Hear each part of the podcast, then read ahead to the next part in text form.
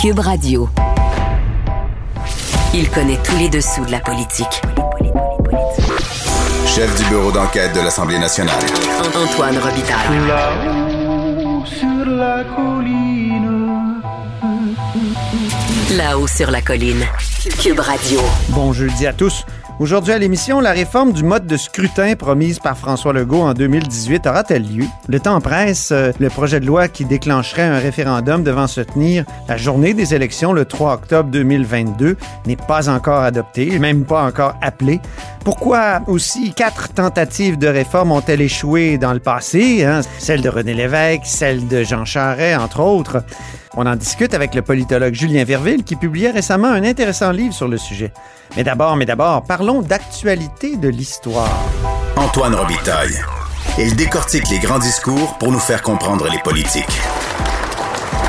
Là-haut sur la colline. À la suite des révélations de la CBC sur l'affaire Trudeau-Desmarais, comme il est convenu de l'appeler, une pétition circule afin de réclamer qu'on rebaptise l'aéroport Trudeau à Montréal. Mon prochain invité n'est vraiment pas d'accord. Il l'a écrit dans notre section Faites la différence. L'aéroport doit garder son nom. C'est André Pratt. Bonjour. Salut.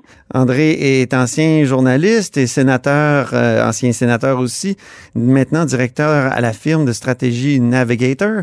Euh, donc, euh, André Pratt, vous dites que les révélations sont des supposées révélations de la CBC et que ce sont des supputations d'un diplomate américain. Qui lui prenait des notes puis a fait un compte rendu d'une discussion qu'il y a eu avec M. Desmarais. Donc, est-ce que c'est pas quand même assez solide comme, comme document? Ben, je pense que Antoine, vous avez assez d'expérience de, dans le journalisme et dans l'histoire pour savoir qu'on ne peut pas se baser sur un document ou sur un témoignage pour euh, conclure à quelque chose. Alors, dans le cas présent, euh, on a euh, des deux télégrammes de celui qui était ambassadeur des États-Unis au Canada, qui dit qu'il a parlé à M. Desmarais et qu'il a compris de ce que M. Desmarais lui avait dit que M. Trudeau aurait suggéré à M. Desmarais que peut-être il pourrait retirer certaines de ses affaires euh, du Québec. Alors, donc, on a le témoignage de M. Anders, qui est décédé, qui nous parle d'une conversation qu'il a eue avec M. Desmarais, qui est décédé, au sujet de propos qu'aurait tenu à M. Desmarais M. Trudeau, qui est aussi décédé.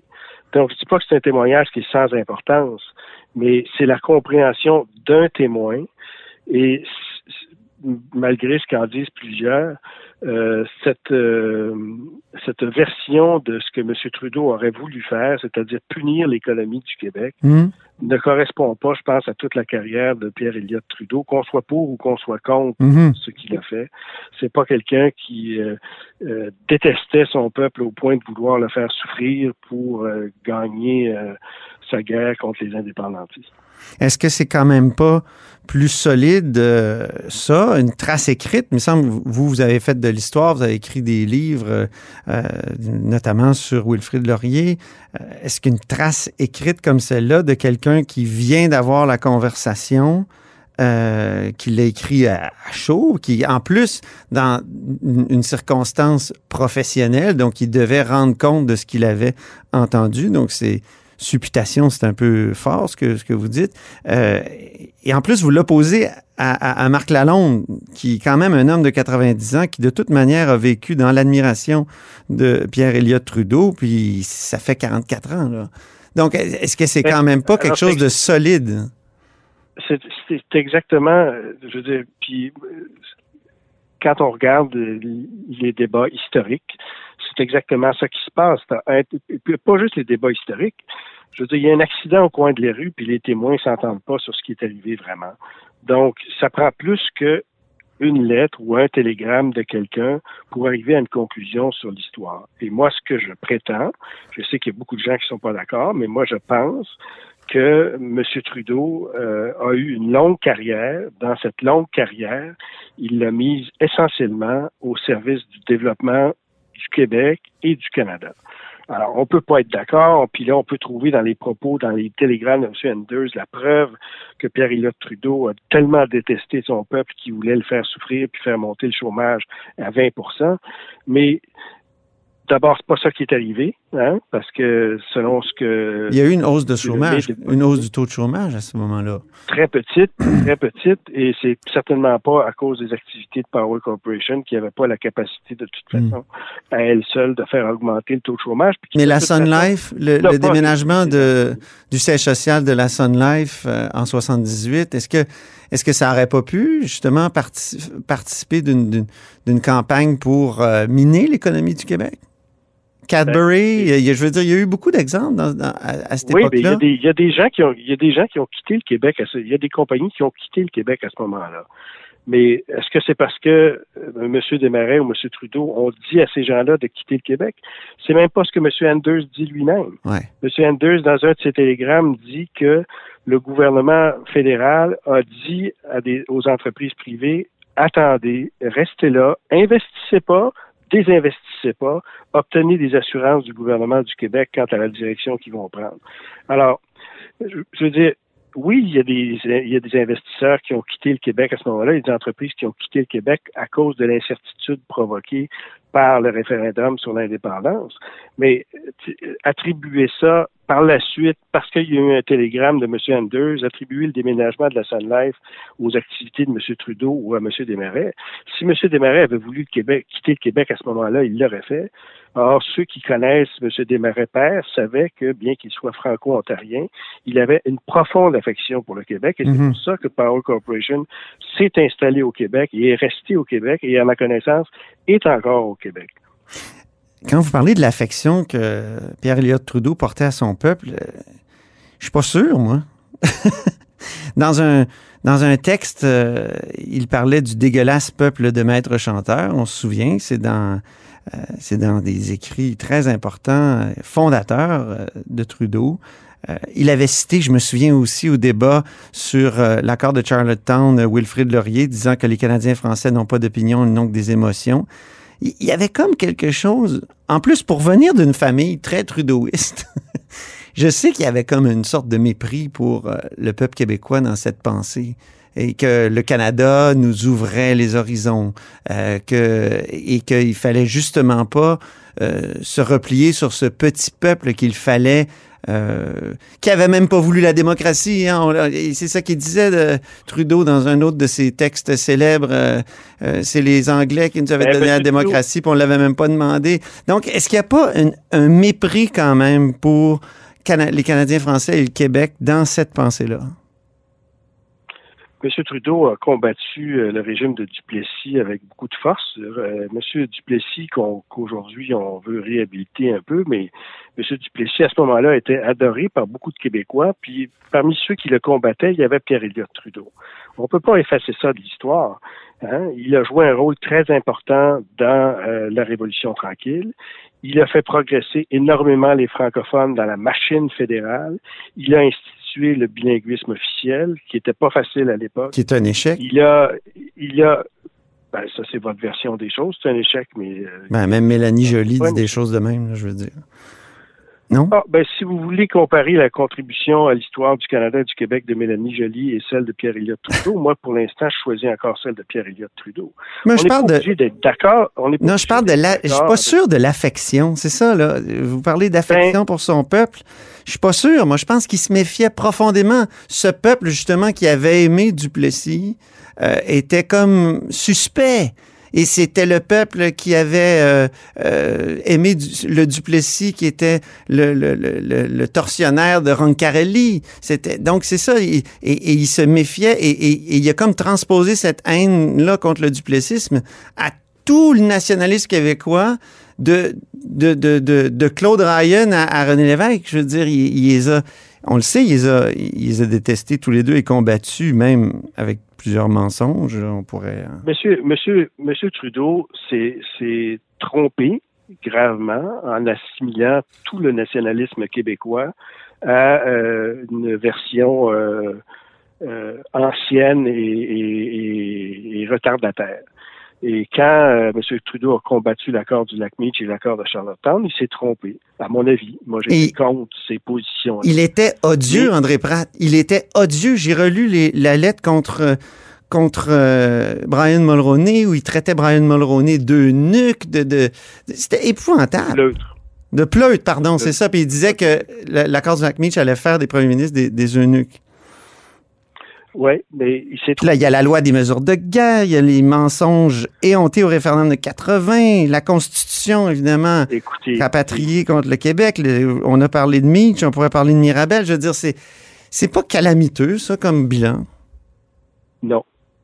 Non, parce que je maintiens et je, je persiste et signe que M. Trudeau, même s'il a commis des erreurs importantes, comme la plupart des gens qui ont gouverné, hein, euh, qui ont aussi, dans tous les cas, commis des erreurs importantes, mais le bilan général reste positif. Il reste que M. Trudeau a joué un rôle majeur dans l'histoire du Canada et du Québec.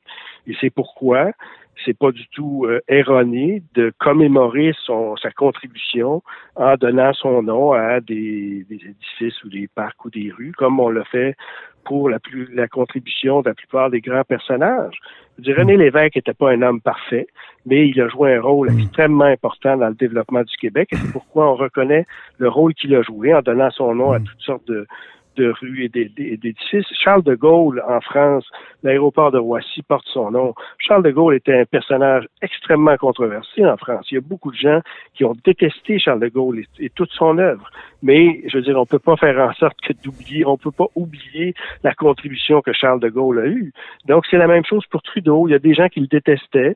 La dernière fois que Trudeau s'est présenté aux élections fédérales en 1980, il a obtenu 68 du vote au Québec.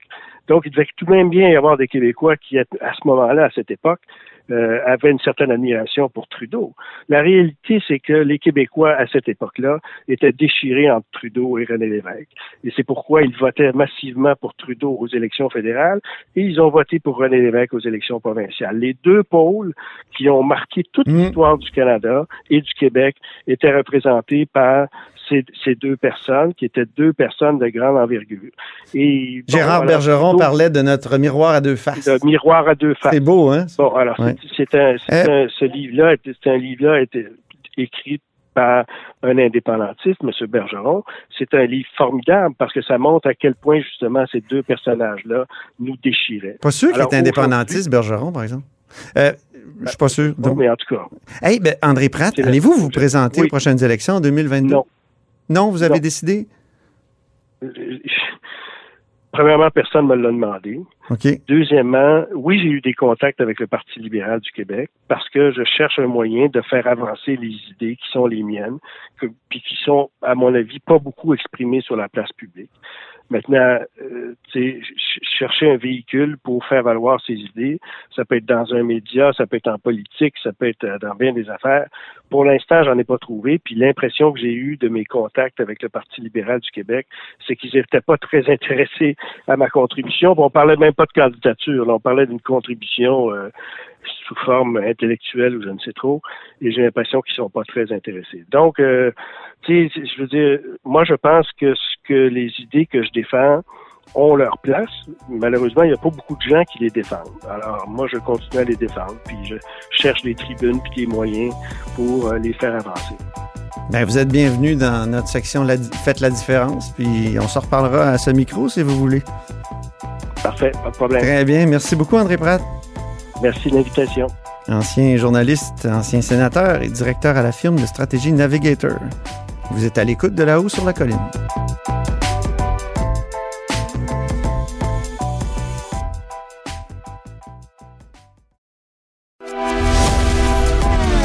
Grand philosophe, poète dans l'âme, la politique pour lui est comme un grand roman d'amour. Vous écoutez Antoine Robitaille, là-haut sur la colline. On l'oublie, euh, peut-être à cause de la pandémie, mais une réforme du mode de scrutin et un référendum sur cette même réforme proposée par le gouvernement Legault sont à l'ordre du jour. On en parle avec euh, Julien Verville. Bonjour. Bonjour, M. Robitaille, vous allez bien? Ben oui, Julien Verville est professeur euh, de sciences politiques au collégial, mais aussi auteur de La réforme du mode de scrutin au Québec aux presses de l'Université du Québec. Ça vient de paraître. Monsieur Verville, ma première question elle va être très directe. bien précises. Dans votre livre, vous rappelez que le gouvernement Legault s'est engagé à déposer euh, un projet de loi sur la réforme du mode de scrutin, loi qui d'ailleurs a été déposée, mais qui est toujours pas adoptée ni sanctionnée. C'est le projet de loi 39. Mais vous écrivez que euh, justement, la loi devait être sanctionnée autour du 1er février 2021. Euh, si on voulait assez, donner assez de temps au directeur général des élections pour préparer le référendum du 3 octobre 2022, mais on est le 4 mars 2021, c'est donc trop tard? Non, absolument pas, mais c'est une bonne question euh, que vous posez. Évidemment, le temps presse actuellement. Euh, l'échéancier que vous rapportez, c'est que c'est M. Pierre lors de, ses, de sa comparution aux consultations particulières en janvier, février. M. Reed, c'est le directeur général des élections, oui. Oui, exactement. Donc, le DGEQ avait mentionné que euh, euh, que lui, il, souhaitait que le projet de loi soit sanctionné euh, au février 2021 pour pouvoir avoir le temps nécessaire. Lui, il estimait 18 mois pour pouvoir organiser le référendum en octobre 2022. avec de la volonté politique, c'est toujours l'échéancier est toujours valide actuellement, mais je suis d'accord avec vous que le temps presse. C'est pourquoi plusieurs demandent au gouvernement finalement de rappeler son projet de loi numéro 39 à la Commission des institutions pour entamer l'étude détaillée le plus rapidement possible pour éventuellement être adopté par euh, l'Assemblée nationale d'ici la fin de la session parlementaire. Parce qu'il faut convenir que si euh, le projet de loi 39 euh, est adopté lors du calendrier de la session actuelle, donc d'ici mai-juin prochain, ben, on a, tout le temps nécessaire avec la volonté gouvernementale de donner un mandat au directeur général pour organiser un référendum simultanément, finalement, avec les prochaines élections provinciales d'octobre 2022. Hmm. Ce ne serait pas surprenant, en fait, que tout soit annulé, que ça ne fonctionne pas, que ça dérape, parce que votre livre, justement, comporte une dimension historique très intéressante. Il y, a, il y a quoi, quatre gouvernements qui ont tenté de réformer le SMUT. Le SMUT, c'est le scrutin majoritaire uninominal à un tour. Euh, donc, ça serait pas surprenant parce que ça s'est toujours soldé par un échec, même quand René Lévesque, une personnalité politique aussi convaincue de la nécessité de changer notre mode de scrutin, euh, était à la tête du gouvernement. Puis après ça, ben Jean Charest, qui quand même en 98 avait perdu le vote populaire, puis voulait, euh, avait promis à partir de ce moment-là de réformer le, mode de scrutin. Donc, ça serait pas surprenant hein, que ça dérape encore une fois? Euh, vous avez tout à fait raison. Il y a plusieurs signaux que je les évoque dans le livre et aussi avec l'actualité depuis un an qui euh, nous laissent croire que euh, le gouvernement Legault, à ce niveau-là, suit finalement la trajectoire des précédents gouvernements où a démontré beaucoup d'intérêt dans l'opposition et arrivé une fois au pouvoir, tout d'un coup, étire élastique au niveau de l'échéancier, au niveau des consultations et finalement soit ne, va jamais dire clairement qu'il abandonne la réforme du scrutin ou euh, va dire plus franchement. Au Québec, c'est rare. Euh, les précédents gouvernements au Québec ont jamais dit franchement que euh, la réforme est enterrée. on l'a bien vu que quand l'entrée n'y est plus, qu'il n'y a pas de, de, procédure parlementaire qui se poursuit, on peut bien comprendre que tout ça est terminé. Mais M. Legault, quand même, il faut euh, rapporter que c'est depuis 2015 que la CAC s'intéresse à la réforme du mode de scrutin dans un, dans un document qui s'appelait Oser la démocratie. Oui. Où il est allé voir eux-mêmes euh, à Ottawa lors des, euh, du processus de réforme électorale de Trudeau, avait lancé le défi au gouvernement Trudeau de faire la réforme du mode de scrutin. M. Legault, la CAC a signé deux documents, une entente transpartisane sous l'égide du MDN, le Mouvement Démocratie Nouvelle, avec le Parti québécois, Québec solidaire et le Parti vert. François Legault a dit à plusieurs occasions qu'il serait différent des autres. Il comprenait que les citoyens étaient sceptiques euh, face à la classe politique sur l'enjeu de la réforme du scrutin parce que euh, Justin Trudeau avait promis de le faire, il ne l'avait pas fait. Le Parti québécois avait promis de le faire, il ne l'avait pas fait. Le Parti libéral avait promis de le faire, il ne l'a pas fait. Mais lui, il était différent et il allait euh, réaliser la réforme du scrutin. Donc, même M. Legault, durant la dernière élection générale, disait que lui, euh, il combattait le cynisme durant les élections, que les citoyens étaient désabusés face à la confiance et qu'aujourd'hui, il y avait vraiment euh, une volonté au niveau des citoyens d'avoir une démocratie plus représentative. Donc, il est toujours temps de réaliser sa promesse et euh, il a lui-même décidé de, consulter les Québécois quand il a dit, lorsqu'il a déposé son projet de loi, qu'on se trompe jamais lorsqu'on consulte les citoyens en démocratie lors d'un mmh. référendum potentiel. Donc, euh, je conviens que l'échéancier est plus serré actuellement, mais euh, s'il a toujours la volonté euh, d'honorer sa parole, il y a encore le temps. pour terminer, on l'a vu récemment, lors d'un point de presse de la santé publique, de dire que toutes ces promesses électorales seraient réalisées. Mm-hmm. Toutes ces promesses électorales le mode de scrutin serait des enjeux aussi majeurs qu'il avait mis au début de son mandat. Donc, on s'attend, beaucoup de citoyens s'attendent à ce qu'il honore sa parole finalement et que le projet de loi soit rappelé et qu'on soit consulté euh, lors d'un référendum. Mais comme vous le rappelez, il, s'était engagé à déposer un projet de loi et à, et à le faire adopter, mais pas à réformer nécessairement, à aboutir à une réforme. Euh, euh, Voyez-vous, il y a comme une, il joue quand même un peu sur les mots, non?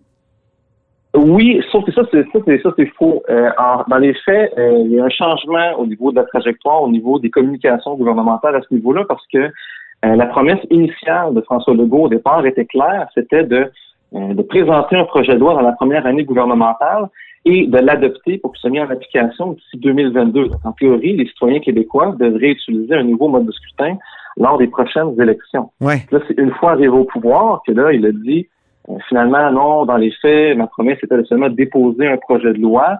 Et là, je vais ajouter une étape de plus. Je vais consulter les Québécois euh, lors d'un référendum. Moi, je tiens quand même à souligner qu'au départ, son engagement était ferme sur le fait de mettre en application le projet de loi et de l'avoir adopté pour qu'il soit prêt pour 2022. Mm. Et j'ai plusieurs déclarations de sa part que je souligne dans mon livre à ce niveau-là. Oui. Mais ça sera, ça serait pas prêt pour le 2022. 2022 va encore se tenir selon le mode de scrutin, donc le SMUT, le fameux. Tout à fait. Oui, c'est ça.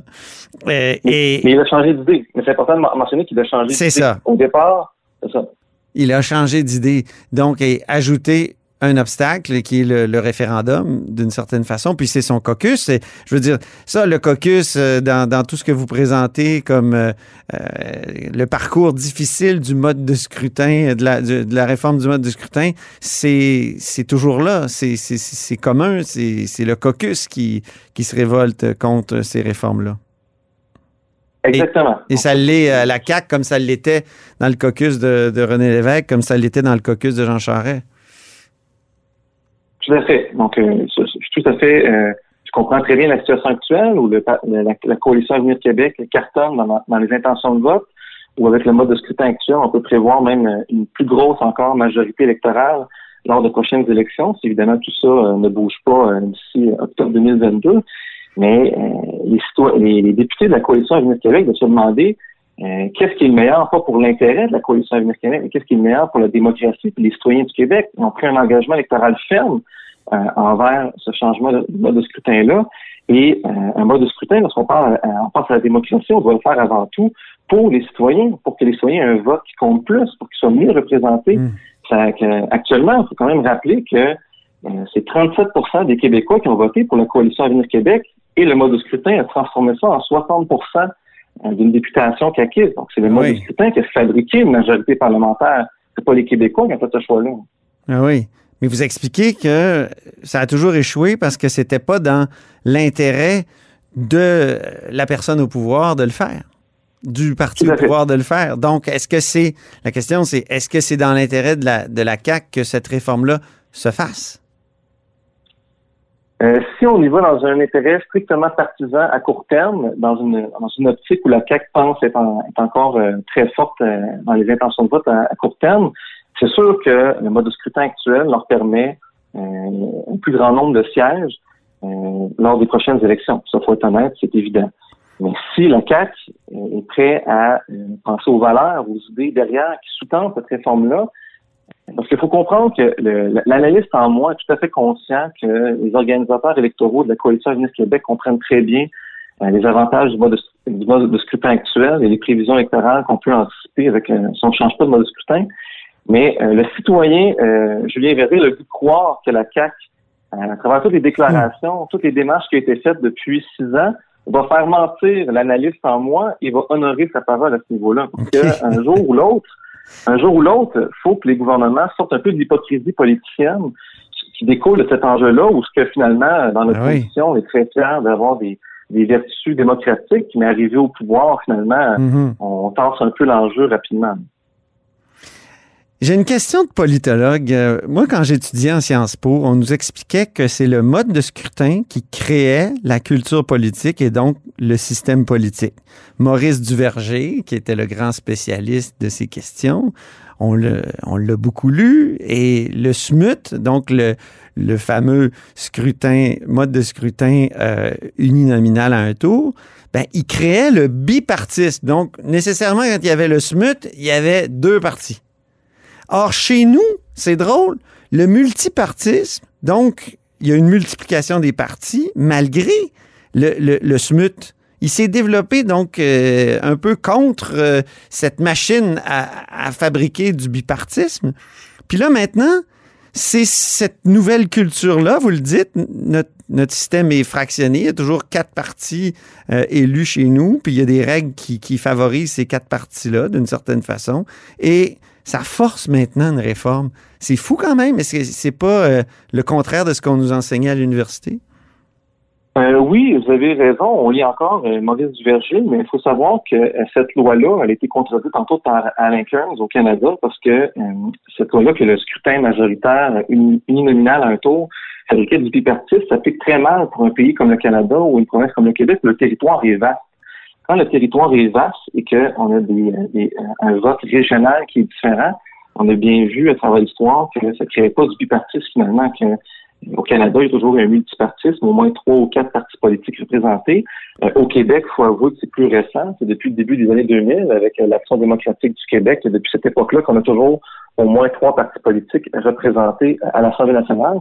Et vous avez euh, raison de noter que c'est un peu aussi le fait d'accumulation, le fait qu'on a actuellement trois partis sur quatre qui techniquement ont un engagement de réforme du mode de scrutin, que cet enjeu-là est devenu un peu plus important parce qu'évidemment, c'était juste deux partis politiques représentés au Parlement que seulement un des deux veut faire une réforme, mais il n'y en aura pas. Sauf que là, si on a sur la, planche à dessin trois partis politiques sur quatre qui sont favorables à aller de l'avant, là, c'est envisageable de changer le mode de scrutin au Québec.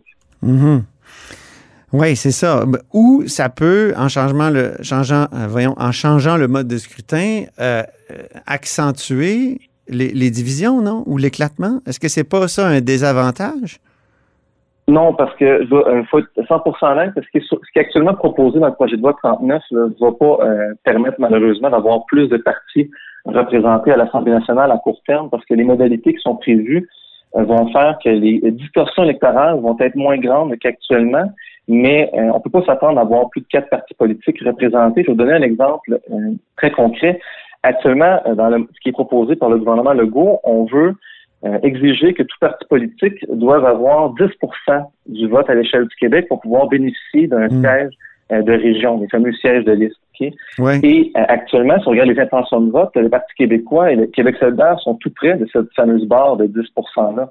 Donc, si ce seuil-là n'est pas diminué, là, avec le mode de scrutin qui est actuellement discuté, on pourrait même avoir moins de partis politiques représentés, tout dépendant des intentions de vote. C'est pour ça que moi, entre autres, je suggère que le gouvernement Legault adopte la norme internationale, qui est un seuil de représentation de 5% et à 5% honnêtement, il va juste avoir quatre partis politiques représentés euh, à court moyen terme. Peut-être qu'éventuellement, si le seuil est de 5% peut-être qu'on aura un député du Parti vert qui va faire son entrée à l'Assemblée nationale, mais il est complètement faux euh, d'affirmer qu'on va assister à un éclatement partisan euh, avec un mode de scrutin qui est proposé actuellement, parce que c'est pas une proportionnelle. Hein, ce, que le gouvernement Legault propose, c'est un mode de scrutin mixte qui va corriger en partie les distorsions électorales, mm-hmm. mais on verra jamais euh, plusieurs partis politiques entrer en même temps à l'Assemblée nationale. C'est le mix compensatoire, donc on est loin du euh, système à l'israélienne où il y a finalement qu'une seule circonscription électorale, puis on met des pourcentages.